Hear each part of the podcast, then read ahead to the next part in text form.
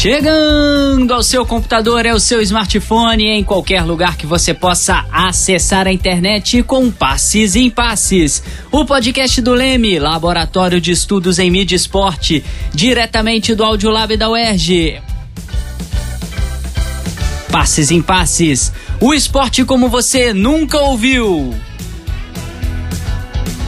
Eu sou Felipe Mostaro, esse é o nosso décimo episódio do Passes em Passes, abrindo a nossa segunda temporada, primeira gravação do ano de 2020.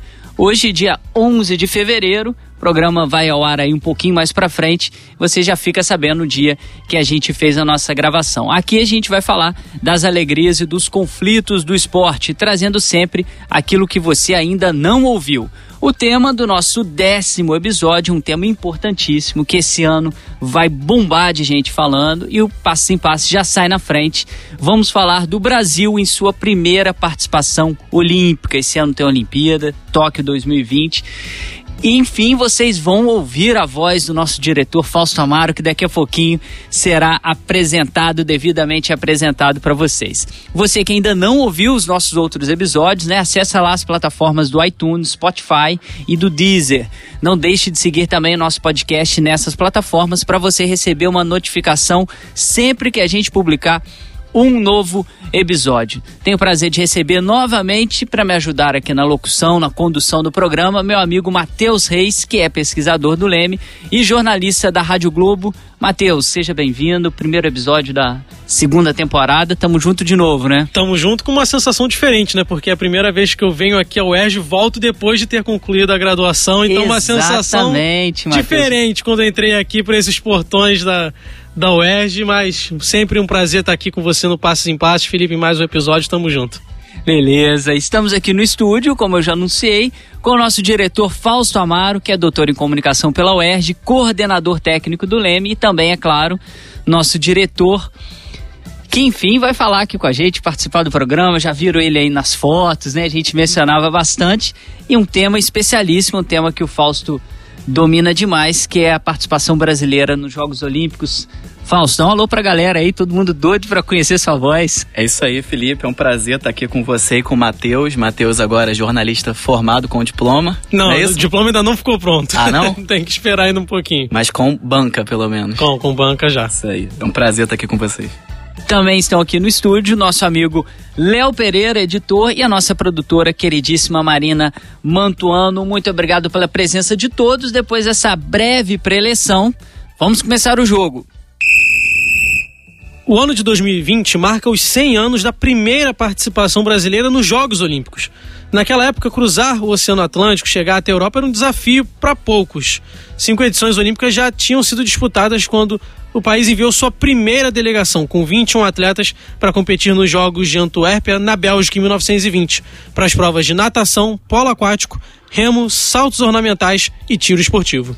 Fausto, para a gente começar aqui o nosso programa de hoje, no seu artigo com o nosso professor Ronaldo Elal, Circo, Teatro, Cinema e Esporte, os Jogos Olímpicos na mídia impressa carioca de 1890 a 1910, lembrando aí você que está ouvindo que esse artigo vai estar tá na nossa aba lá no Comunicação e Esporte, comunicacão e esporte.com, para você acessar e poder se aprofundar um pouco mais no tema que a gente está trazendo aqui hoje.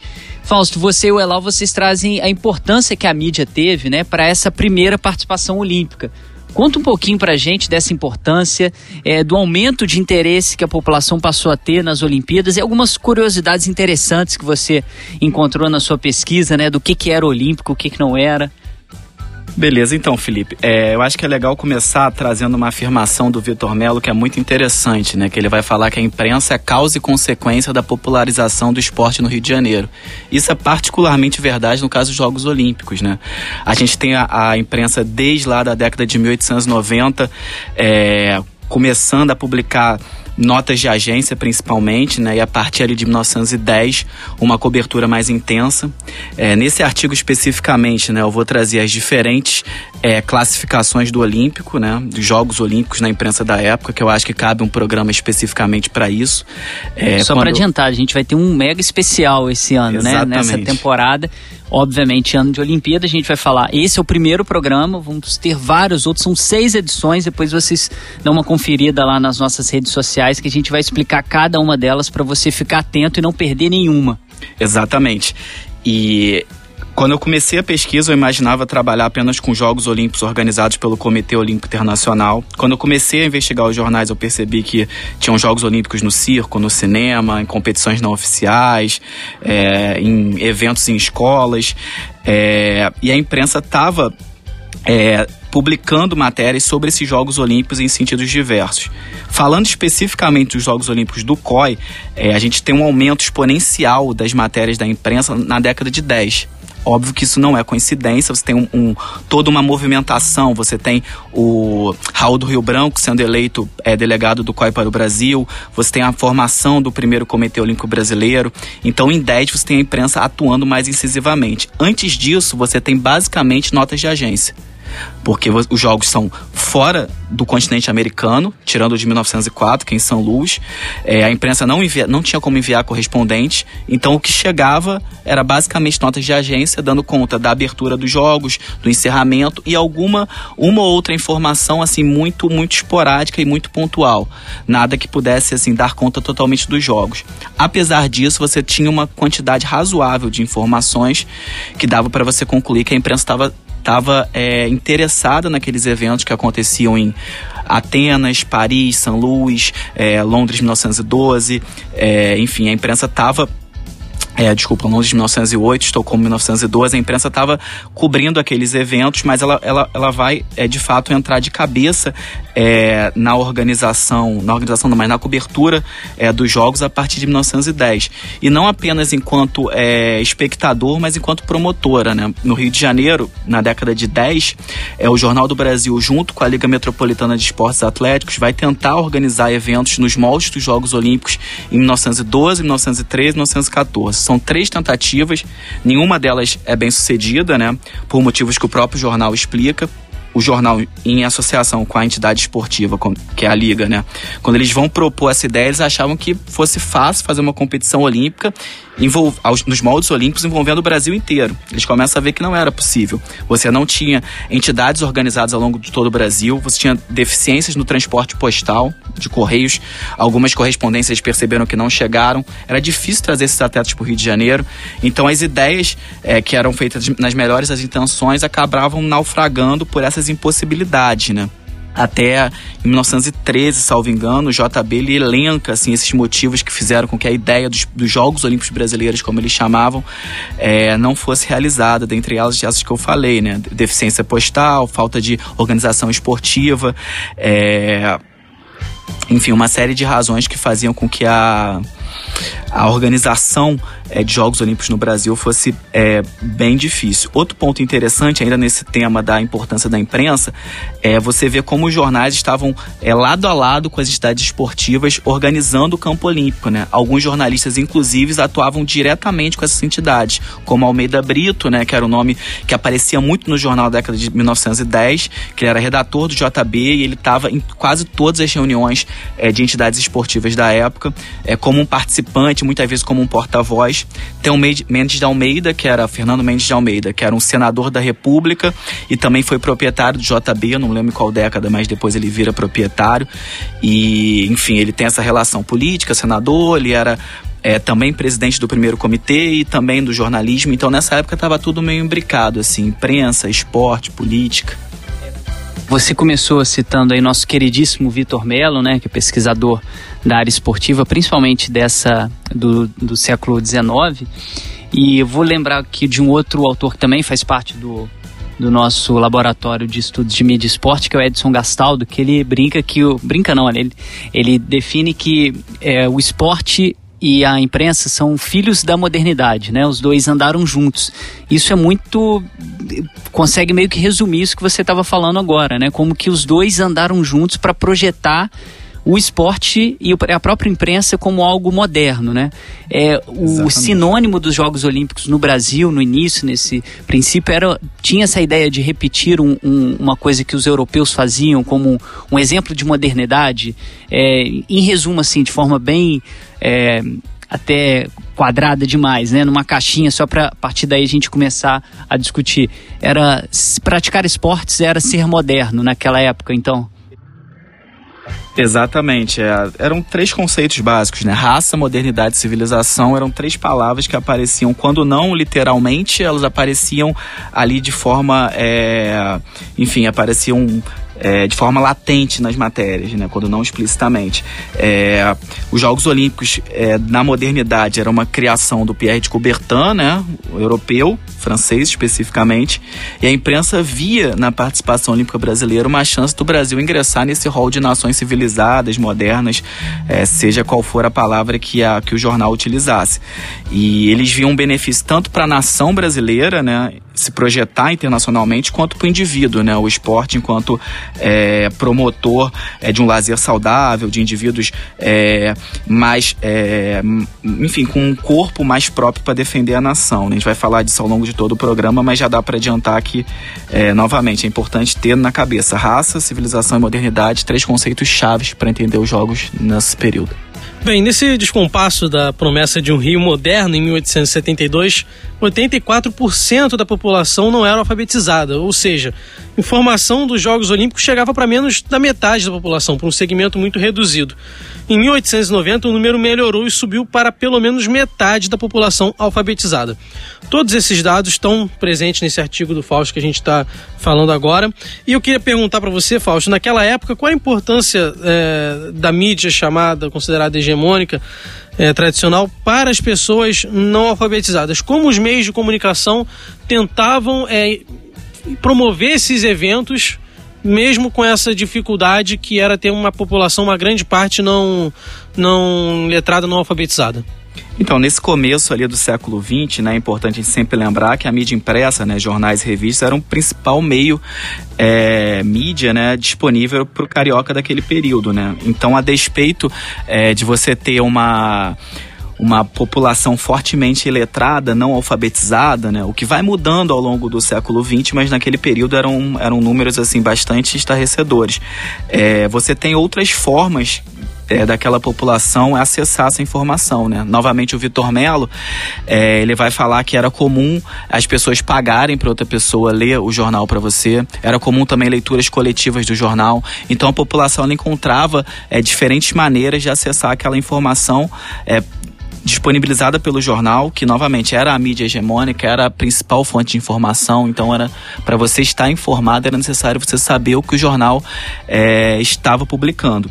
É, então é, como eu falei, a leitura paga e a leitura em grupo eram duas formas de você conseguir é, acessar essa informação. Obviamente não era da mesma forma você, tipo, ler o jornal, né, sendo um cidadão alfabetizado, e você pagar para alguém ler ou você ter essa leitura é, em grupo, né. Eu trouxe até aqui uma citação é, do Patrick Charador, né, que é um autor que o Felipe gosta muito, eu também utilizo bastante, que ele vai falar que nas democracias, né, é preciso que o maior número de cidadãos tenham acesso à informação, mas nem todos os cidadãos se encontram nas mesmas condições de acesso. Isso é bastante pertinente no começo do século XX.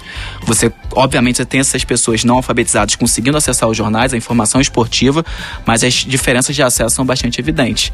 E se você percebe quem são os dirigentes esportivos, quem são essas figuras que estão na, nos altos cargos nesse período, são pessoas alfabetizadas e com alguma formação, é, se não acadêmica, alguma formação é, escolarizada diferente do restante da população. Né? Fausto, então, para a gente meio que resumir essa parte, né? É, essa relação da inserção do esporte no Rio de Janeiro, no Rio de Janeiro e o papel da mídia nesse episódio, meio que para a gente amarrar tudo isso para passar para os próximos tópicos, né? Dessa não só da primeira participação brasileira, mas como começou-se a despertar para o brasileiro na, na época, né, que na capital federal, no Rio de Janeiro, essa ideia do esporte, papel da imprensa nisso. Isso conecta bem as primeiras perguntas que você fez, né? A imprensa ela tem papel-chave, é, ela vai pouco a pouco, é, em associação com os dirigentes esportivos, com os esportistas da época, percebendo a importância é, da participação olímpica brasileira, importância pelos fatores que você mencionou e que eu reforcei, a questão da modernidade principalmente, a questão dos Jogos Olímpicos como elemento da civilização, civilização ocidental, é, e a questão da raça também, o melhoramento da raça brasileira, que principalmente na década de 20, né, vai ser um tema que vai vai estar muito frequente na literatura mesmo científica é, nacional e que a imprensa também vai estar tratando raça, raça não enquanto sinônimo de cultura, mas enquanto aspectos fenotípicos mesmo, assim, de você ter um corpo melhor, um corpo mais europeu, menos indígena, enfim, eles falam a todo momento essa questão da, da raça também. É, e é interessante também pontuar, isso é um dado bastante significativo, que apesar de a gente estar falando de jornalismo, jornalismo esportivo, a figura de jornalista esportivo não era marcada naquela época. A imprensa tratava como sportsman. Toda, todas as pessoas que tinham interesse por esporte. Você não tinha um jornalista esportivo enquanto figura é, propriamente identificada pela imprensa. Você claramente você identificava aquele jornalista que tinha uma relação é, mais próxima com a imprensa esportiva, mas eles não eram identificados como tais nos jornais. Eram sportsmen como os jornais se referiam a eles, né? E tinha, é, no, no, futebol principalmente, né, Fausto? A gente sempre, né, nas nossas pesquisas aqui, a gente identifica que esses jornalistas que cobriam, que viajavam com as delegações, principalmente na época na CBD, eram, assim, vamos dizer no popular, unha e carne dos dirigentes, né? Isso Exatamente. acontecia também, né, na época do, dos Jogos Olímpicos, né, nessa, nessas primeiras participações brasileiras.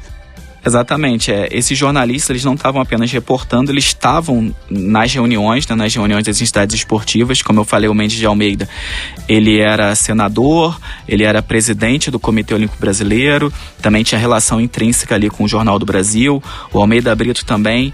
É, essa proximidade nos primeiros momentos facilitava muito o acesso à informação o jornalista tinha um acesso direto à informação em primeira mão. Com isso, você tinha na imprensa publicação de relatórios, de relatórios de entidades esportivas, você tinha relatos das reuniões dessas entidades, é, você tinha acesso a uma informação em primeira mão que eu acho que se não tivesse essa proximidade, essa relação tão umbilical, umbilical seria praticamente impossível o, o, leitor ter acesso a esse tipo de informação.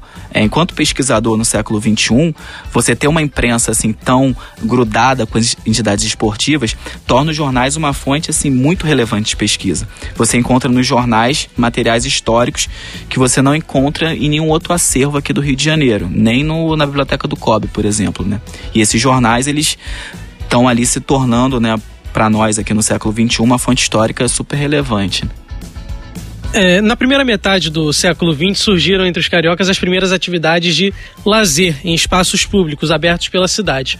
Aquele tempo livre em que não se trabalhava um costume que tem a ver com a presença europeia na história do Rio de Janeiro, na história da cidade.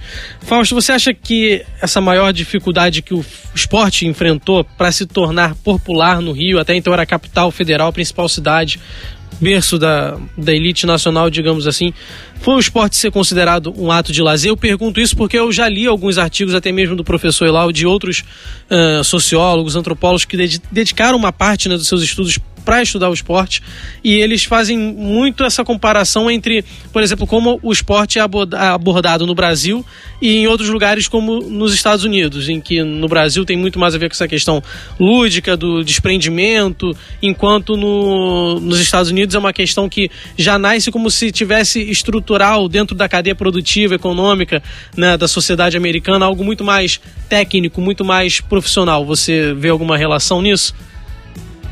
Então, o lazer ele vai vir ali junto com o esporte no século XIX, né, fruto de lutas trabalhistas diversas. É, e no caso do esporte, especificamente no Rio de Janeiro, eu acho que ele sofre menos pela questão do lazer e mais pela questão dele envolver um corpo exposto e um corpo saudável. Você envolver, tipo, você trabalhar o seu corpo e torná-lo mais forte, mais saudável, mais bronzeado até. Em um Rio de Janeiro que até pouco tempo atrás era uma capital escravista do Brasil e do mundo, né? Então, é, eu acho que é menos a questão do lazer e mais a questão de você trabalhar o corpo em uma cidade, em uma sociedade em que o esforço físico não era muito bem visto, né? Isso você vai estar em vários historiadores do esporte, vários sociólogos de esporte vão estar trazendo a questão é, do esforço físico como algo é, um pouco rechaçado pela sociedade daquele período. E a imprensa tem um papel muito importante em mostrar que não era legal você ter um corpo trabalhado pelo esporte, que o esporte era bacana. Então eu acho que a questão do lazer ela é importante também quanto um tópico de discussão, é, mas para o esporte naquele período, o fato de ele trabalhar com o corpo era um, um problema maior do que a questão do lazer. Tanto que o esporte, enquanto um lazer moderno, ele é bem bem mais aceito, por exemplo, do que outras, é, outras modalidades de lazer naquele período, como a questão das apostas, por exemplo. As apostas eram fortemente combatidas, inclusive pelo Pereira Passos, ali no começo do século XX, porque era visto como algo assim civilizado, como algo que atrapalhava a vida das famílias, enfim. E o esporte, por outro lado, não, né? O esporte trazia valores europeus, né?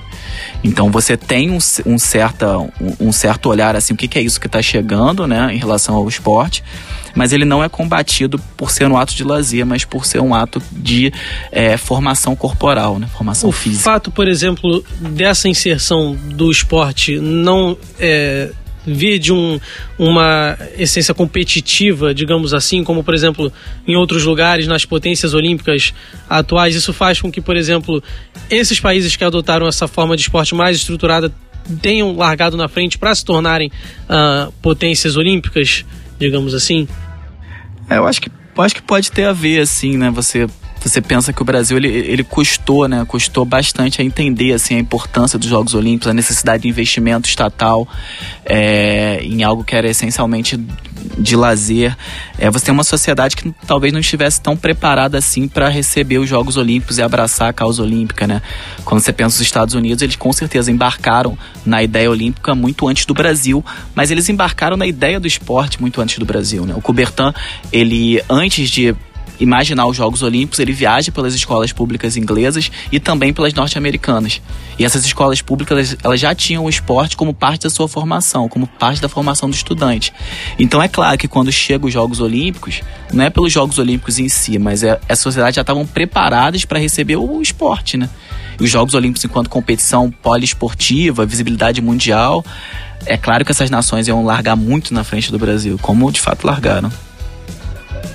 É, e um fato muito importante né, e bem interessante, você ouvinte aí do Passo em Passo ficou sabendo agora, isso que o Fausto trouxe, né, numa sociedade escravista, né, que o corpo malhado, o corpo é, com um porte físico mais avantajado era imediatamente associado ao corpo do escravo. Então, de alguém que deveria ser execrado da sociedade. Até hoje a gente tem o racismo estrutural. Naquela época, então, a gente está falando aí do início do século XX, né, com essas teorias é, do Conde de Gobineau, que dizia que da, da evolução das espécies, né, das raças, que existia uma raça melhor do que a outra, né? Tipo, o japonês é melhor do que o Brasil, né? Essas coisas que a gente escuta aqui em pleno século XXI.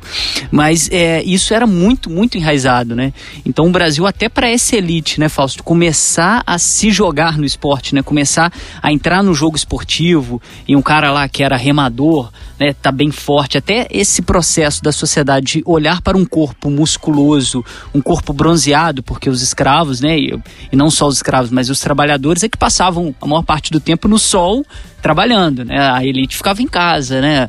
A, na, na Casa Grande Senzala, Azinho, o senhorzinho ficavam dentro da, da, da Casa Grande e não tomavam muito sol. Então, esse processo, né, para até isso começar a ser mais, entre aspas, aceito na sociedade e pro país entender o que é o esporte, demorou um pouquinho mais, né? o próprio uso da rua, como você falou, né? E o esporte era basicamente isso, era o corpo e o uso de espaços públicos, né? Que eram dois, dois elementos pouco pouco pensados na sociedade carioca da época, né? Então você tem, é, você tem realmente barreiras que em outros países não, não foram tão assim tão presentes como como no Rio de Janeiro, né? Então o Rio de Janeiro sai atrás e o papel da imprensa é, é central para tentar reverter essas essas essas concepções um pouco é, erradas do esporte na época, né? E você via de fato algumas matérias, né, que é, detratavam o, o, esporte, o esporte olímpico. Tinha uma, uma crônica é, no jornal, esqueci, era algum escritor famoso, mas eu não vou me arriscar a lembrar o nome dele agora, que ele vai, ele vai questionar por que uma pessoa pagaria é, para assistir uma competição esportiva sem ter nenhuma possibilidade de ganho, né? Porque naquele período a, as competições esportivas que eram realizadas você apostava é, naquela competição, então a aposta era quase como se fosse o mote principal. Você poderia sair ou não, é claro, com algum rendimento financeiro. Esse esse escritor ele não entendia como alguém ia pagar para assistir uma competição é, sem a, a menor possibilidade de retorno, né? Por isso que talvez naquela é, época no Rio de Janeiro, o turf, digamos assim, tenha sido o primeiro esporte a se desenvolver, né? Com certeza, porque, porque tem a questão da, da aposta. Da aposta, exatamente. Fausto, é, você tem um artigo é, também chamado é para Anver, é assim que se fala, é francês, né? É Anver Antuérpia, né? Enfim. Ah, sim, então. É, narrativas da imprensa carioca sobre a primeira participação olímpica nacional. E aí você cita que a imprensa da época tinha noção do seu protagonismo para o próprio espetáculo. Você considera que é um embrião do que se tornaria mais para frente, digamos assim, é, a, a, transmissão, a promoção, a divulgação desses eventos esportivos, como a gente vê isso de forma muito mais clara, por exemplo, na Copa do Mundo a partir de 1970, com toda essa questão da comercialização de direitos exclusivos de patrocínio, de transmissão das imagens? Assim, de forma bem embrionária, né? principalmente no Rio de Janeiro, você não tem uma, uma cobertura assim espetacularizada. Mas de fato, 1920 é um momento assim, é um momento que, que vai demarcar uma, uma mudança na forma de cobertura esportiva por diversos motivos que eu vou falar, né? É um deles é o envio de correspondente, né? É, para o Comitê Olímpico Internacional, a imprensa tinha um papel chave assim desde o início, assim no, no congresso que no Congresso Olímpico que dá, é, dá origem aos Jogos de 1896, o Coubertin já vai trazer a imprensa para si, já vai é, lembrar que o papel da imprensa seria vital para o desenvolvimento dos Jogos Olímpicos. É, ao longo dos Jogos, desde 1896, a imprensa sempre teve é, um espaço reservado para ela né, na cobertura é, dos Jogos. Né? Em 1920, isso foi particularmente evidente, tinha todo uma, um espaço, uma, uma parte do estádio né, do lado da, da, da, tribuna, de, da, tribuna, da tribuna de honra, né, onde ficava a, a nobreza né, da Bélgica, você tinha a tribuna de imprensa, né? É, então você tinha uma, uma atenção especial é, à imprensa, ainda que não houvesse direito de transmissão naquela época, né? Mas você tinha uma. A importância da imprensa era muito, era muito evidente, né? Para o Comitê Olímpico. Para o Brasil, aquele momento é um momento de, de, de, clara, clara ruptura. O Brasil envia três é, correspondentes: o Jorge Roxo, do O País, o Edgar Leite Ribeiro, do Correio, e o Ernesto Flores Filho, do Imparcial. Tanto Leite Ribeiro quanto Flores Filho eram também atletas, né? eram atletas da delegação brasileira e que, ao mesmo tempo que eram atletas, estavam enviando é, matérias para esses dois jornais, novamente Correio da Manhã ou Imparcial. É, então, os leitores da época eles conseguiram ter acesso a uma quantidade de informação que nunca antes eles tiveram. Esses três correspondentes eles foram juntos do navio brasileiro, é, do navio que, que levou a delegação para a Bélgica, e ao longo de toda a viagem eles foram enviando cartas relatando cada momento é, dessa viagem é, do Brasil até a Bélgica, uma viagem que levou mais de um mês, então dá para imaginar a quantidade de crônicas que foram escritas e como é, os leitores é, acompanharam. Óbvio que a gente só pode imaginar como teria sido essa recepção. Eu imagino que deve ter sido com muita curiosidade. Um, porque nunca houve uma, uma, uma, uma cobertura é, de Jogos Olímpicos como aquela.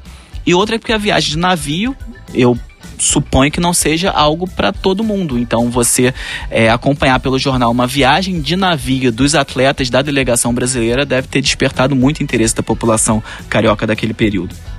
É, só pra gente fazer um paralelo, né, Fausto? Se hoje, né, um jornalista viajar junto com uma delegação brasileira de avião e tiver relatando ali no seu blog ou qualquer coisa, já vai dar tudo, nossa, eu quero saber o que, que aconteceu, é, o que, que a delegação fez, o que, que não fez. Hoje que a gente já tem os próprios atletas colocando o seu dia a dia nas redes sociais. Imagina então naquela época, né? O impacto que, se, que isso teve. É, exatamente. Esse estudo da recepção, para quem está fazendo trabalho no século XXI, é muito difícil você imaginar o que o leitor da época estava imaginando, você só consegue supor. Mas é altamente provável que você ter atletas fazendo as vezes de jornalista, cobrindo a viagem é, da delegação, você tendo relatos de competições a bordo, rotina dos atletas, como isso é, deve ter tido uma importância absurda, levando em conta novamente que o jornal era o principal meio de comunicação. Você tem uma série de fatores fatores ali que a gente só pode supor que essas colunas escritas por esses atletas, né, tenham despertado assim grande curiosidade, né? Você tinha, por exemplo, é, competições que eles organizavam a bordo, como corrida de ciganos, ovo na colher, corrida em sacos, assim, que hoje parece uma coisa bem infantil, mas que aconteciam porque é uma viagem de mais de um mês, né? Então você imagina que tinha que você tinha que se entreter por mais de um mês não era uma coisa fácil. Tipo, por exemplo, um atleta que cantava ópera, a construção de uma piscina no navio, e sem perder a forma, né, Fausto? Porque quando ele chegasse na Antuérpia, ele teria que disputar a Olimpíada, né? Exatamente, era quase, era quase um, um romance sendo contado nas colunas desses dois atletas, né? Que eles tinham colunas nos jornais, né? Então era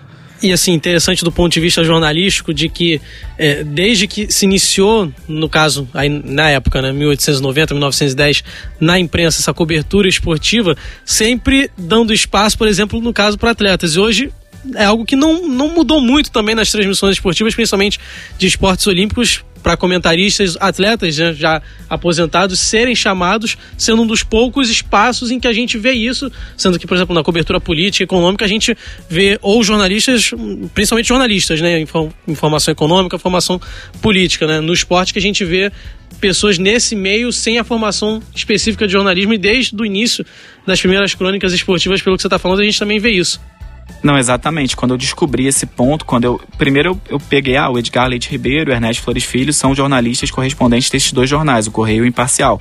Aí depois eu percebi, opa, eles estavam na delegação também, são atletas. Aí foi um, um grande estalo, né?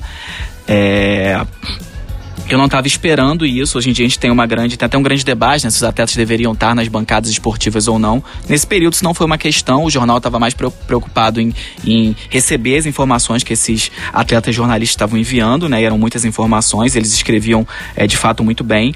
É, não, esse debate não existia na época, até porque eu imagino que para o jornal enviar um correspondente ia ter um custo muito grande. E ele dividindo esse custo com a, com a entidade esportiva que estava bancando a ida dos atletas, com o próprio atleta que devia estar tá arcando com boa parte disso do, do próprio bolso, era algo assim sem precedentes. O próprio Jorge Roxo, ele foi enviado da Associação de Cronistas Esportivos do Rio de Janeiro, então provavelmente o jornal dividiu custos com outra associação. É, o custo de você enviar um jornalista eu só consigo imaginar que devia ser algo assim bem difícil para um jornal. Daí você entende totalmente se tem um atleta que já vai estar tá com viagem paga, com hospedagem paga, um atleta cobrindo é, a sua própria delegação. É algo muito esperado e fez muito sentido quando eu, quando eu li isso. Eu falei, ah, claro que isso faz, isso é super pertinente. Bom, você está ouvindo o nosso Passes em Passes, o esporte como você nunca ouviu. Tenho certeza que várias e várias curiosidades que o Fausto está, tra está trazendo aqui para a gente hoje você nunca tinha escutado em nenhuma outra emissora. Para falar agora especificamente né, dessa participação, a gente fez uma introdução aqui bem interessante com dados riquíssimos sobre esse movimento olímpico aqui no Brasil, como que isso foi sendo construído, né? Essa, essa prática esportiva, esse simbolismo de se praticar o esporte. O Fausto falou ali no, no início, né, de alguns elementos, que é a, ideia de raça, a ideia de, de modernidade, principalmente a ideia de nação, né? Isso estava muito, muito é, evidente. Como que foi esse patriotismo, Fausto, nessa primeira participação brasileira? Como que os jornais abordaram essa ideia de estão indo os brasileiros, é a nação brasileira sendo representada por essas pessoas que estavam nessa delegação? É, puxando aí o que o Matheus já tinha tentado fazer um paralelo, pode ser o, o, embrião de você começar a construir a ideia do esporte como representante assim automático da, da nação, né? Hoje a gente fala, ó, é o Brasil na Olimpíada, é o Brasil na Libertadores, é o Brasil é, na Copa do Mundo, são eventos esportivos que acabam trazendo um emblema que é a bandeira nacional como representante de todos e colocar esses jogadores, colocar os atletas como representantes. Como que foi essa estratégia utilizada pela imprensa de abordar esses patriotas, né, que seriam os brasileiros? Então, o patriotismo era um desses elementos acionados pela imprensa, né, junto com raça, é, civilização e modernidade. A todo momento, o patriotismo ele, ele voltava é, voltava a, narrativa da imprensa, por exemplo, no embarque da delegação no Curvelo, né, que era um, um navio de, de, uma empresa pública brasileira, né, é, os atletas, conforme eles vão subindo o navio e já embarcados, eles vão entoar o hino nacional, a imprensa vai achar aquilo o máximo, vai falar ah, mais um exemplo de patriotismo. É, quando os atletas têm que pleitear sua liberação junto aos seus empregadores, a imprensa vai novamente acionar o patriotismo nesses empregadores, falando que a, que a delegação era embaixada brasileira é, em outro país, a embaixada brasileira é, no exterior uma narrativa muito parecida com a de guerra, digamos assim, né? Com certeza, não tem a menor dúvida. Assim, é uma, uma narrativa bem política, assim, você tratar a delegação esportiva como uma embaixada esportiva e você tinha charges sobre isso, você tinha imprensa falando que a embaixada é, esportiva valia muito mais que a embaixada diplomática de fato. É, e voltando à questão do patriotismo, quando é necessário que o Senado libere dinheiro para financiar a delegação, a imprensa vai novamente acionar a questão do patriotismo, né? No caso ali dos deputados e senadores. É, nas críticas, a morosidade dos dirigentes, que também começa a aparecer, né? Se até 1920 você tem uma relação muito próxima da imprensa com as entidades esportivas, que tornava praticamente impossível é, um, um movimento ali mais de crítica, em 1920, é, quando a imprensa começa a perceber que a, a, participação brasileira pode ser comprometida por uma certa morosidade dos, dirigentes, a imprensa começa, opa, pera lá, vou vou fazer minha crítica aqui. A crítica de fato é feita. Antes de 1920, tem várias reuniões de dirigentes das comissões a, a, aquática e terrestre, e você tem muito pouca coisa sendo feita. Inclusive, a passagem mesmo, é, a passagem de navio, é comprada muito em cima da hora graças ao Fernando Mendes de Almeida, que vai pedir um favor ao Epitácio Pessoa, que era o presidente.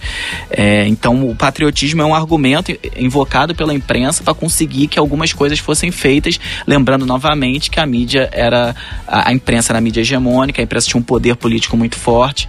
Então, é o papel da imprensa ali estar tá instigando dirigentes esportivos, instigando é, políticos de carreira, instigando os próprios atletas.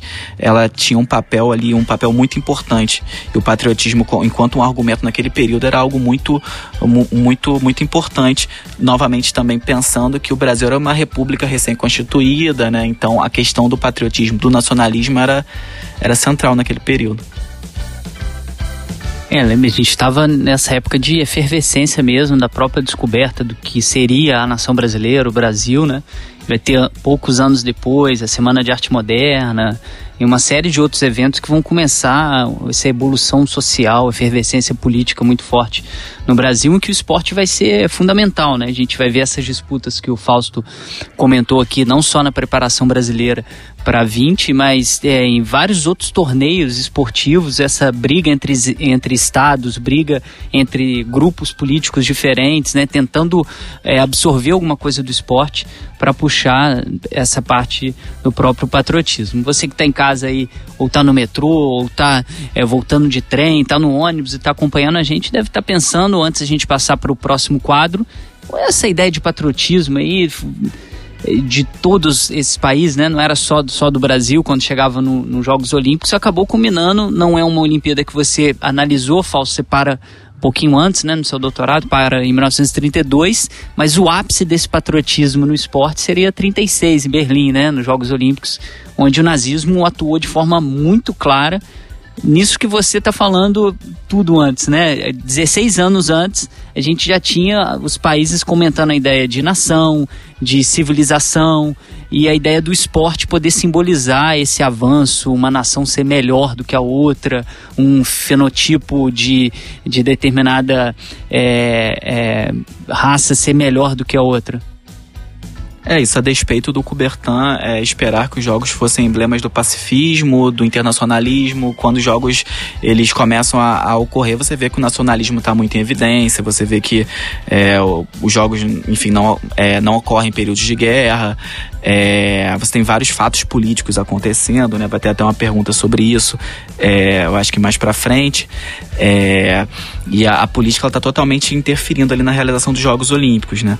E o, o patriotismo sendo uma questão muito importante para a imprensa carioca, né? Eu acho que eu esqueci de comentar, mas eu acho um, um fator bacana, né? O, o Fernando Mendes de Almeida inicialmente ele vai pleitear 300 contos de réis para conseguir que a delegação embarcasse e conseguisse se manter. É, há um grande debate no Congresso, esse dinheiro não quer ser liberado. Isso é uma coisa sem precedente, né? Você, tipo, o Estado financiando uma delegação, né? E no final, o dinheiro é liberado, mas os atletas já tinham embarcado, financiados pela CBD.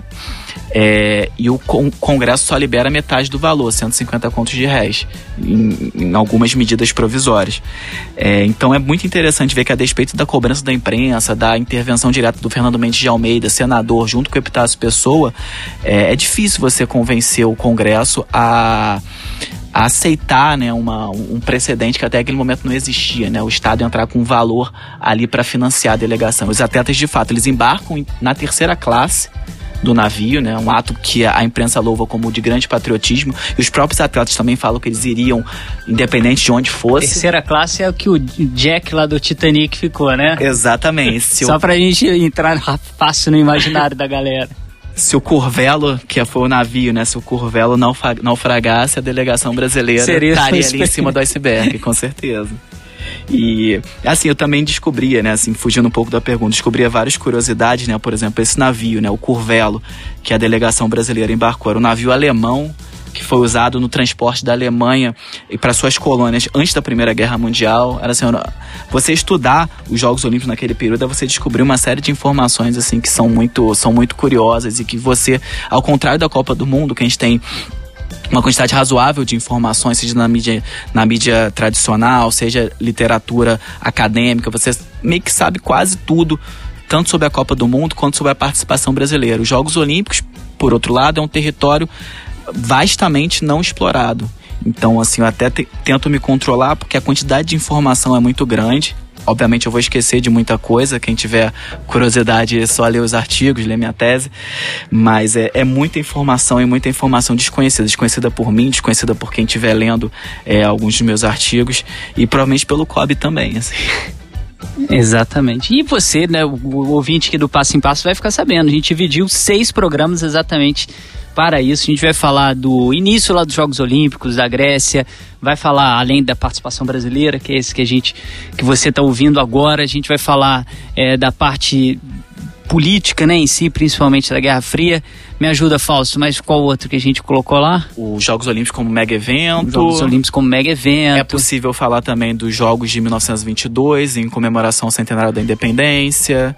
É, a gente colocou seis, mas eu acho que é possível que a gente Pode faça até, até mais do que sobre esse. o futuro dos jogos, né? Desse modelo de mega evento que está em xeque, exatamente. Sobre os jogos aí. contemporâneos, o Matheus aqui pode fazer pelo menos uns dois programas. É, É, não, tem que ser de 2008 pra cá, porque é o que eu lembro. né? Antes disso, não lembro mais. Então você que quer saber, né, quer ouvir aquilo que nunca ouviu sobre os Jogos Olímpicos, é só continuar ligado aqui no nosso Passo em Passo, vários e vários programas especiais ao longo de 2020. A gente vai fazer uma breve pausa para o nosso quadro Toca a Letra.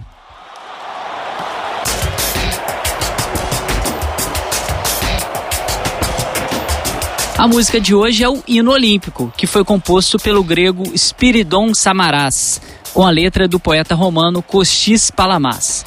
O hino foi adotado pelo Comitê Olímpico Internacional, o COI, em 1958, mas já havia sido reproduzido durante os primeiros Jogos Olímpicos da Era Moderna, em 1896, em Atenas.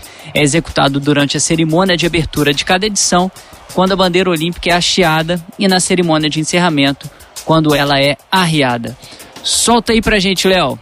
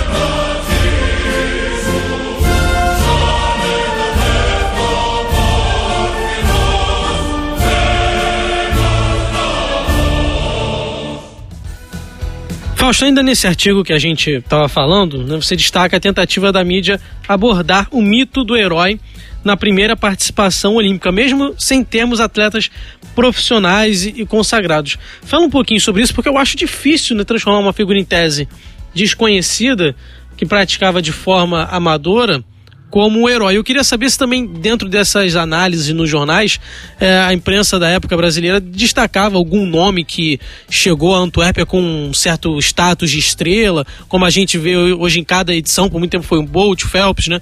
Tudo mais. Agora acho que Simone Biles para a Olimpíada de Tóquio. Fala um pouquinho disso pra gente.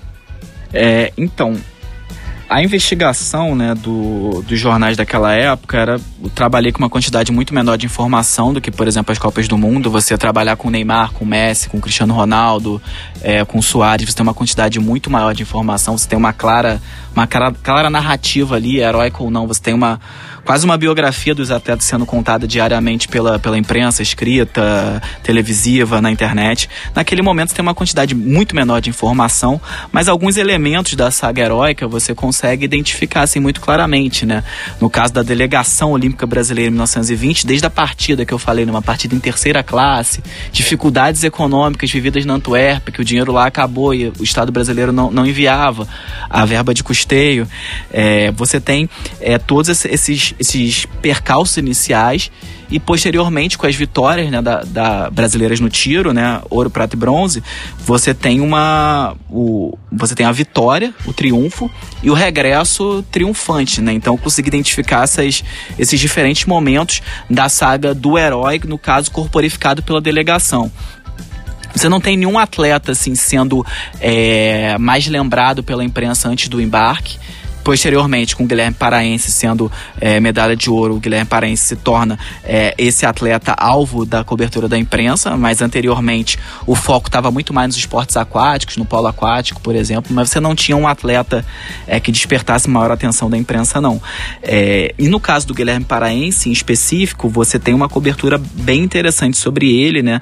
É, focando todos os momentos chaves da narrativa é, do herói clássico, né? O abandono do lar, o percalço na trajetória, a superação das adversidades, a conquista, a repartição das glórias com seus conterrâneos, retorno triunfante. É, no caso do Guilherme Paraense da equipe de tiro, você tem o roubo é, das armas e das munições, que, que enfim, que teoricamente os impediria de competir em 1920, se não fosse a doação é, da delegação norte-americana que doou as armas. Você tem realmente uma série de momentos na narrativa que torna essa narrativa bastante heróica. E é, os jornais tratavam esses atletas como heróis. Né? Por exemplo, eu trouxe aqui uma citação do País que vai falar, estou citando, são os heróis que regressam da campanha cobertos de louros e glórias pelo muito que fizeram. O Esporte Ilustrado vai falar: esses embaixadores retornam aos céus da grande terra brasileira, venerados e cobertos da admiração geral. É quase uma epopeia, né? Assim, uma, uma narrativa muito, muito heróica. Não tem como falar que aqui não está presente a intenção de tornar esses atletas heróis nacionais.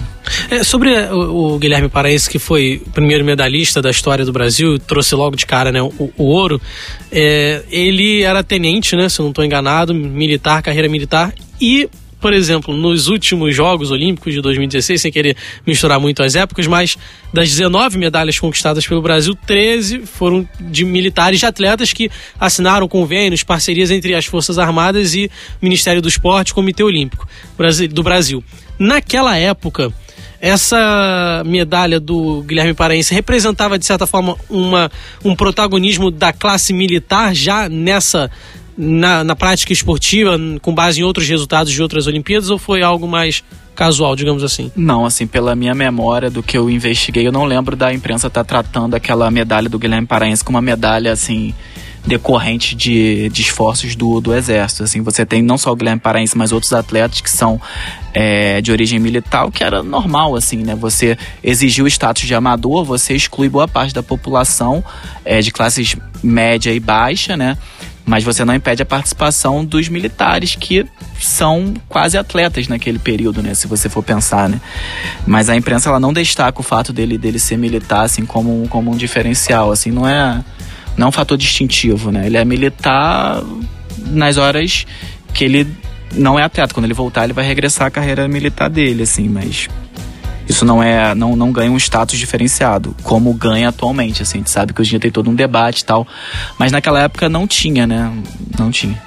É, e tinha, é, o que existia era essa relação, principalmente no início, forte com o militarismo. Alguns, algumas modalidades eram coisas parece que é, realmente moldadas e feitas para os militares, né? O pentátulo moderno principalmente, né, era andar a cavalo, que naquela época era o meio de locomoção mais eficiente para um soldado, é, corrida, é, salto, luta, tiro, é, ou seja, tudo que uma pessoa poderia fazer durante uma guerra, né? Vamos pensar aí, Primeira Guerra Mundial, onde era a luta quase que corpo a corpo, né? Quase não era realmente corpo a corpo e você tinha que saltar, pular. Então eram exercícios que também eram utilizados essa maneira esportiva, né? Maneira de se é, educar um corpo muito voltado para a guerra, especificamente para a guerra.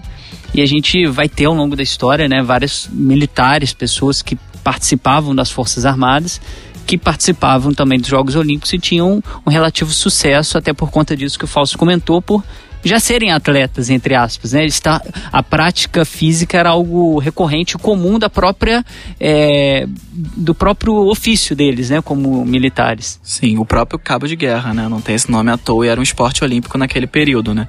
E o Coubertin, ele, um, um dos estímulos dele para recriar os jogos, né, foi a derrota da França na Guerra Franco-Prussiana ali no final do 19, né? Apesar de é, o olimpismo ter esses valores de pacifismo, amadorismo, é, internacionalismo, os motivos do Coubertin inicialmente eram que ele viu uma sociedade francesa debilitada pela ausência é, de um esporte físico, um esporte físico que preparasse o cidadão para a guerra, né? No Brasil, em alguns momentos, a imprensa até ela, ela, ela passa por esse argumento né, de, do esporte para preparar o cidadão para a guerra, né? E nesse sentido tem toda a relação, né? Você ter um militar competindo e sendo vitorioso, né? Ainda nesse artigo, Fausto, é, você observou a participação, que essa participação né, da, dessa delegação brasileira repercutiu também em outras mídias que não apenas o jornal. Né? Só para deixar claro, o rádio ainda não tinha chegado oficialmente no nosso país, né? foi só em 1922, é, oficial. Em 1919 a gente já tinha tido algumas experiências no estado de Pernambuco, é, mas algo muito amador, né, em pequenos grupos. É, Quais outras mídias né, a gente pode observar essa cobertura da delegação brasileira? principalmente a fotografia e o cinema, né? A fotografia é, cobrindo uma série de momentos, né? Desde o embarque da delegação brasileira até o desembarque, né? Você tem fotografias desses momentos, ainda que na nas reproduções é, disponíveis na hemeroteca da Biblioteca Nacional, né? Que é onde eu acessei esses jornais, tem uma qualidade um pouco assim, um, um, um pouco ruim, mas você consegue ver as fotos, consegue distinguir é, alguns rostos. Então você tem muitas fotografias sendo publicadas, é, o que você não via tanto anteriormente, né? Em décadas anteriores. É, você tem também é, imagens dos jogos nos cinemas da cidade, isso é algo que você vê desde a década de 1900, ali no final dessa década. Em 1920 você tem bastante notícias de cenas da sétima Olimpíada, que era aquela Olimpíada, é, Olimpíada da, da Bélgica, Olimpíada da Antuérpia, compondo a programação de, de cinemas do Rio de Janeiro, né, como o Odeon, como o Cine Teatro América, e, e os jornais falam que essas que essas, essas sessões tinham assim relativo público e você percebia pelo tempo que é, as imagens olímpicas ficavam em cartaz que elas deviam ter alguma alguma assistência, né? Você devia ter um público razoável, né? E não está ligado à mídia, né? Mas é também nesse período que eu identifiquei a, o primeiro anúncio, né? O primeiro anúncio publicitário com é, uma temática, um argumento olímpico, né? Um, um, anúncio das lojas de departamento Parque Royal, né? Que ela publica uma imagem de arquibancada, assim, fazendo referência é, aos Jogos da Antuérpia, né? Então, é, você tinha não apenas os jornais e revistas, mas você tinha as fotografias daquele período, você tinha o cinema, é, você tinha esses anúncios publicitários, né? Que eu imagino que eles deviam estar expostos, né? Em outros locais locais da cidade, fisicamente, não só no jornal. É, você eu, eu, encontrei também uma exposição fotográfica que aconteceu após é, os Jogos Olímpicos na Associação dos Empregados do Comércio. É, e elas foram, foram fotos que foram produzidas pelo Vitorino Fernandes, que era funcionário da Associação Cristã de, de Moços e também atleta olímpico. Ele trouxe fotos e expôs é, nesse espaço, né, na Associação dos Empregados do Comércio. Então você vê que os Jogos Olímpicos eles circulam é, na cidade antes, durante e depois da realização dos Jogos naquele ano de 1920. Fausto, você detalha muito bem que em 1920, o amadorismo e a dificuldade de financiamentos foram os principais problemas né, da delegação brasileira nessa jornada até as Olimpíadas da Antuérpia.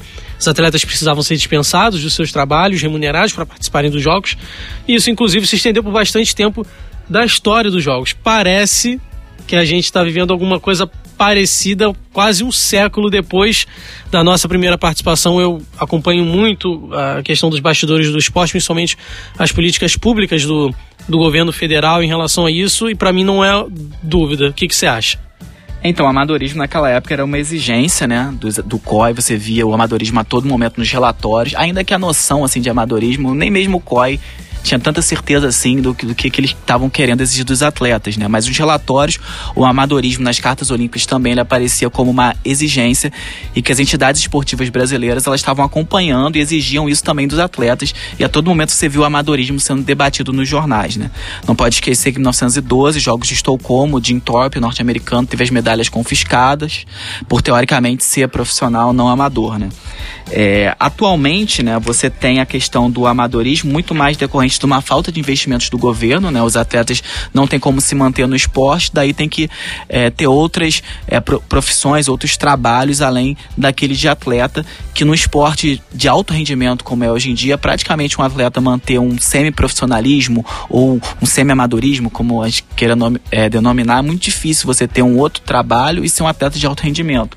E nesse sentido aqui, os nossos ouvintes podem escutar muito mais é, do Matheus falando sobre a questão do Bolsa Atleta, que tem afetado inúmeros atletas aqui no, no Brasil nos últimos anos. É, sobre isso, o corte foi de 60%, né? E nas bolsas foi o último foi a última medida do governo Temer antes do seu encerramento no último dia útil esse corte de 60% e principalmente nas bolsas das categorias menores né que é de base e estudantil e aí essas bolsas eram no valor de 370 reais foi que aconteceu o maior corte. E isso acaba sendo uma, um, o que norteia as políticas esportivas no Brasil de acabar focando muito no alto rendimento né, e deixando de lado um pouco a questão da base e dessa integração que existe do esporte, por exemplo, com a educação. Né? Mais ou menos eh, tem um estudo né, até que mostra com dados da, da parte técnica do Ministério do Esporte, com base nos orçamentos, de que em média 70%, desde de que o Ministério do Esporte passou a ter, né, ser pasta de fato, né, o esporte passou a ter ministério, 70% desses valores foram para o esporte de alto rendimento, mantendo de certa forma um, uma questão de privilégios em quem, por exemplo, já tinha uma carreira consolidada por jogar em clubes, por receber patrocínio, e no Bolsa Atleta isso acabou sendo mantido com esses cortes que aconteceram a partir do governo Temer uh, nas categorias de base. E em relação ao orçamento em geral, acho que a gente voltou a um nível que era de pré esses mega eventos esportivos. Né, já saiu o orçamento para 2020 do, do esporte, um ano após não ter mais ministério, de ser tratado apenas como secretaria, e o corte foi da ordem de 400 milhões de reais a menos, né? São 652 milhões para o esporte em 2020, né? sendo que esse é o menor patamar desde 2004. Se a gente for pensar que 2003, 2004, quando o Ministério do Esporte passa a ser único dentro das planadas dos ministérios, que antes, na época do governo Fernando Henrique, estava atrelado ao turismo e tudo mais, passa a ser um menor de 2020, o menor orçamento desde 2004.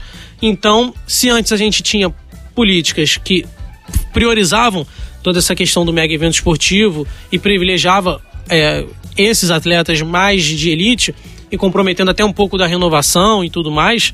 Uh, agora a gente não vê muita perspectiva, até para quem estava um pouco no topo da pirâmide com os cortes de investimento dentro do, do cenário do governo Bolsonaro, que o Ministério do Esporte foi, foi extinto. O cenário é esse atual. Eu conversei há pouco tempo com duas pessoas que têm bastante conhecimento nisso, Jorge Bichara que foi, que é o diretor técnico de competições do COB. Eles esperam, ele espera que para 2020 a delegação do Brasil seja a maior dentre as que participaram de Olimpíadas fora do Brasil. Porque de 2016 a gente tem um cenário de, de que muitas vagas o Brasil assegurou para ser país sede, Exato, né? O Brasil participava meio que obrigatoriamente de todas as modalidades. Então é, é, vai ser impossível o Brasil. Então, a, a, a meta isso. deles, eles não têm metas de medalha em relação a isso. E eles trabalham com a meta de ter 300 atletas e superar a marca de Pequim 2008, que foi a edição fora do Brasil, né, que teve maior número de atletas, que foi 277. Então essa é a única meta que eles têm.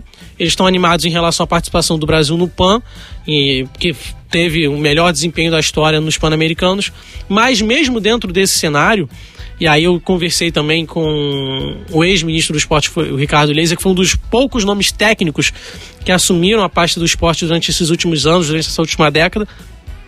E ele destaca que, por enquanto, é, o cenário ainda, com os investimentos feitos ao longo do governo Lula, do governo Dilma, ainda tem capacidade de segurar um pouco o rendimento, por isso que ele não fica surpreso em relação a esse desempenho do Brasil no PAN, é uma outra realidade diferente de Olimpíada, mas ele prevê uma dificuldade maior a partir do ciclo pós-Tóquio, que para ele há essa perda de desenvolvimento, de competitividade e com os, os cortes no Bolsa Atleta de 70% e dos militares, que assim, é, parece que é mais chocante pelo fato de os militares terem sido os maiores medalhistas na última, na última edição dos Jogos para o Brasil, do time Brasil, e agora eles tiveram 94% do corte desses programas, desses convênios entre Ministério do Esporte antigo, né?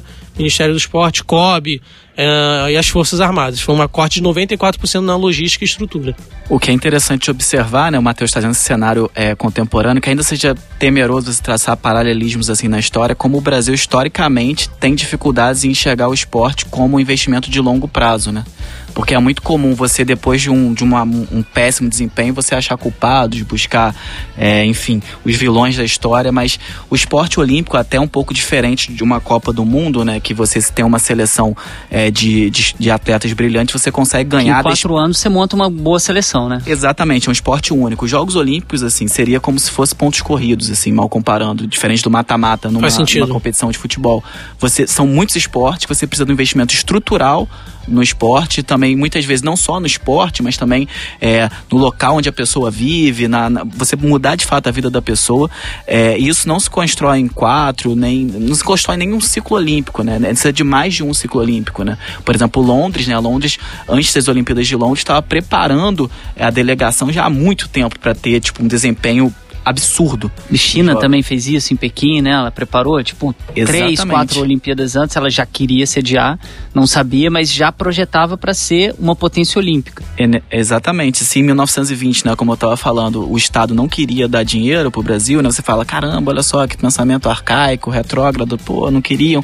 Você vê que hoje em dia o, o argumento, se não é parecido, o argumento pode ter mudado, mas no final das contas o Estado também é, não está financiando E esse debate sobre o Estado fornecer dinheiro dinheiro eu acho que ainda vivo dentro do cenário contemporâneo do esporte olímpico, porque tem um, um relatório eh, de 2017 do Tribunal de Contas da União que mostra que nesse período todo de preparação para as Olimpíadas e tudo mais, dos mega eventos esportivos, 94% do dinheiro que alimentou os esportes olímpicos, aí toda essa estrutura de COB, uh, confederações esportivas, 94% desse dinheiro veio do governo federal, veio de Brasília.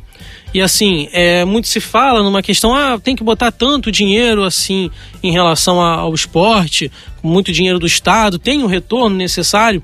Enfim, é, existe um mecanismo para atrair investidores uh, da esfera privada, que seria a lei de incentivo ao esporte, que a empresa faz um projeto para ter uma isenção fiscal e para ter essa isenção fiscal ela argumenta que vai investir um certo capital em projetos esportivos, seja patrocínio atleta ou a projetos sociais e tudo mais.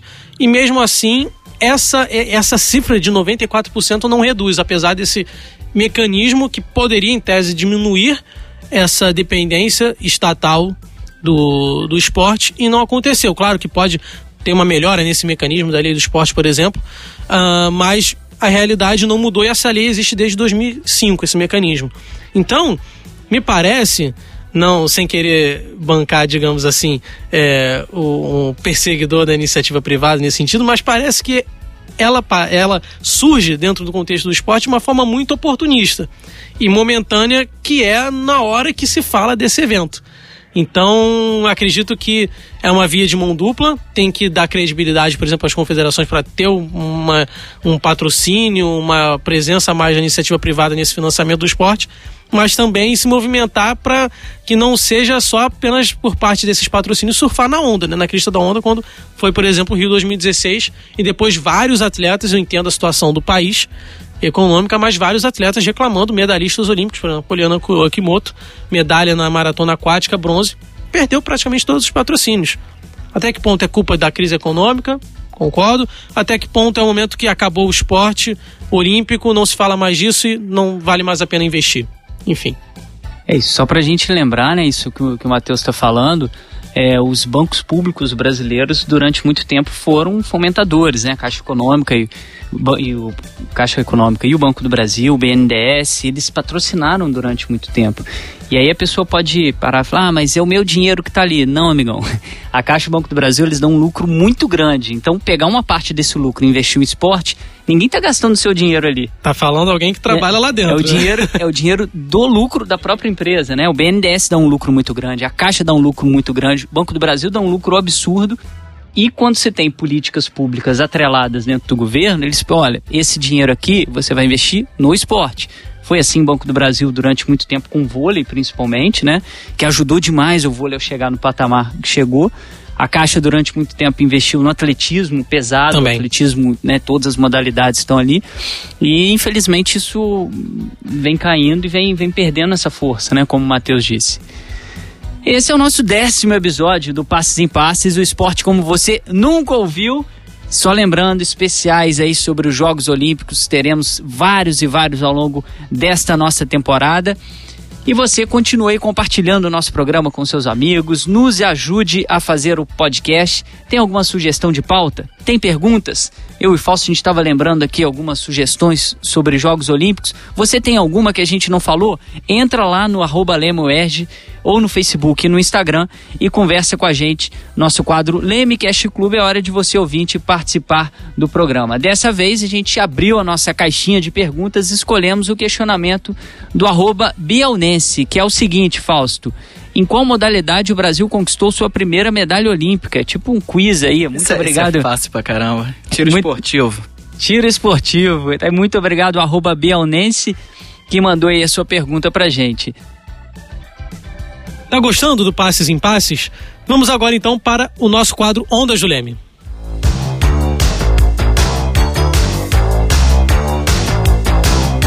No quadro Ondas do Leme, a gente sempre indica alguns trabalhos que vão auxiliar no conhecimento sobre cada tema que a gente fala aqui no programa, no podcast, no Passes em Passes.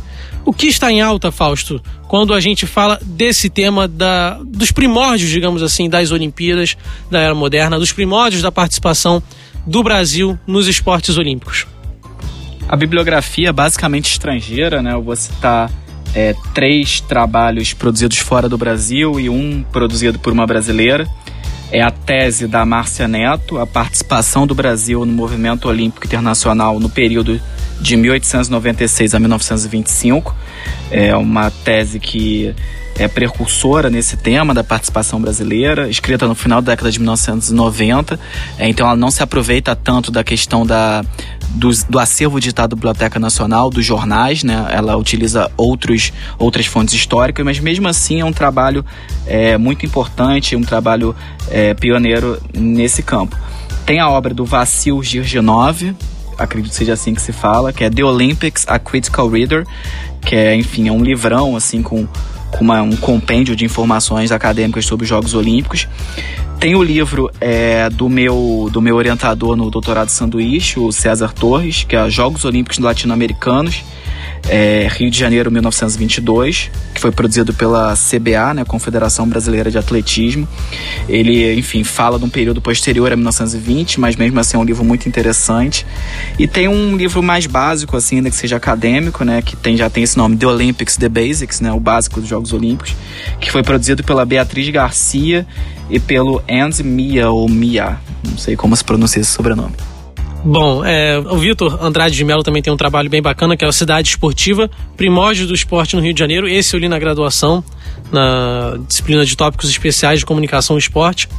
E o do nosso saudoso Gilmar Mascarenhas, Construindo a Cidade Moderna, a introdução dos esportes na vida urbana do Rio de Janeiro. Eu indico também um que é, não estou querendo ser muito institucional, mas quatro anos atrás, na preparação desse aquecimento para a Olimpíada do Rio, o Jornal Globo fez uma coletânea muito bacana chamada História dos Jogos Olímpicos, quatro volumes dividindo, contando a história de cada uma né, dessas edições e tudo mais.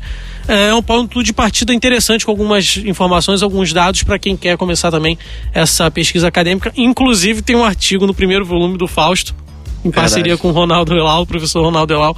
É uma indicação também legal, não tão acadêmica, é muito mais jornalística, mas tem uns dados bacanas para ponto de partida também. Lembrando que tudo isso que a gente acabou de falar agora tá lá na nossa no link lá no comunicação esporte.com para você acessar e dar uma olhada nesse material. Antes de, de falar a minha dica, né, eu vou lembrar para vocês, né, que está acompanhando o nosso programa até agora, que hoje tem livro, tem sorteio aqui para vocês. Rio de Janeiro, Histórias Concisas de uma Cidade de 450 Anos. Um livro contando, obviamente, a história da cidade do Rio de Janeiro e tem muita coisa interessante. Você quer concorrer? Dá uma, uma acessada, corre agora lá na nossa página, tanto no Facebook quanto do Leme, para saber como fazer para garantir esse livro e quiser vir aqui receber, né? Vem aqui, comparece no estúdio do Audiolab, senta junto com a gente, participa do nosso programa ao vivo quando vier buscar o livro. Em clima de Oscar, né? Teve Oscar aí essa semana, a gente está gravando logo depois. Eu vou indicar um, um filme interessantíssimo, o Falso já fez até um artigo sobre ele, né? Já, já estudou um pouco mais essa narrativa do Carruagem de Fogo. É um filme que fala um pouquinho dessa época que a gente comentou agora, da primeira participação brasileira, um pouquinho antes, né? Mas como esse amadorismo foi construído ao longo é, do tempo, um filme bem legal para poder... Que ganhou o Oscar de melhor que filme. ganhou o Oscar de melhor filme, exatamente. Eu acho que se bobear foi o único filme, né, da, de, de tema esportivo que ganhou o Oscar de melhor filme. É, eu não me lembro... Será que o Rock Balboa ganhou? Não, Rock, sim, é, Rock, Rock Balboa ganhou. É, ganhou. John Maguire, não, também... John Maguire foi... foi indicação, pelo menos. É, acho que foi Pelo menos foi indicação. teria que pesquisar. É, e o do Kobe, né? Desculpem os amigos o aí. O do Kobe, o, o, mini, o mini documentário, o mini de animação, ganhou de esporte. É. É, é, três minutos, é, concorreu na categoria. É, eu tava falando de melhor filme, é, mas aí é uma, uma metragem de também, animação, né? concorreu e ganhou. E os nossos amigos cinéfilos aí, desculpem, né? A gente adora cinema, mas não é nosso forte aqui. Se fosse esporte, a gente era, ah, quem fez o gol em 23, aquele gol. Tá. Mas cinema não é o nosso forte. Você também tem uma dica, algum filme fantástico aí de que está relacionado a esporte, que conta essa trajetória do esporte é, nas, na grande tela, pode mandar aí pra gente, marca a gente no Facebook no Instagram pra gente repostar e compartilhar aqui com os nossos ouvintes. Nosso programa tá quase no fim, mas antes a gente tem o quadro importantíssimo que é o Jogo da Vida.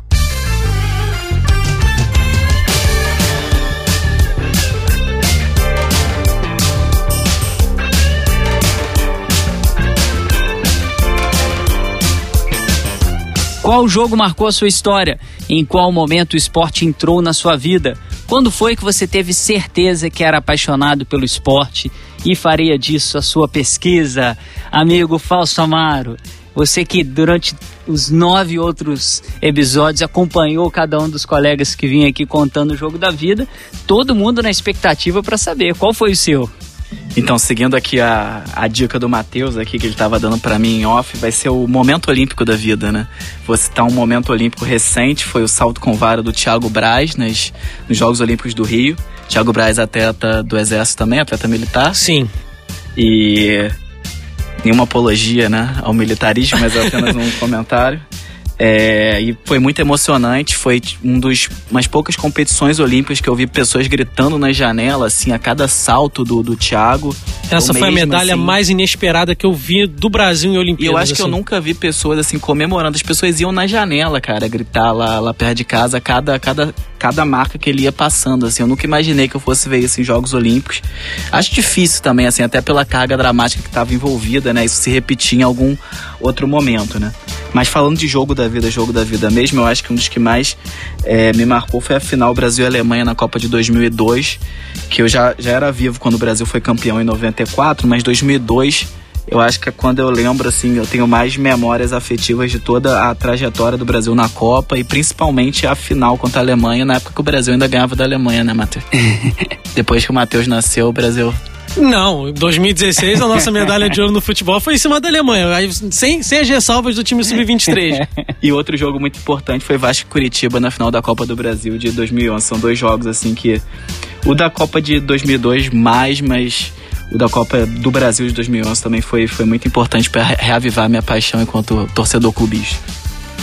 Matheus, seu momento olímpico?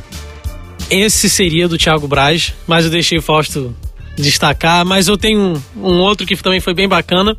Uh, da primeira Olimpíada que eu lembro também foi 2008, 2004 também, 2000 já estava né, criança, mas não lembro.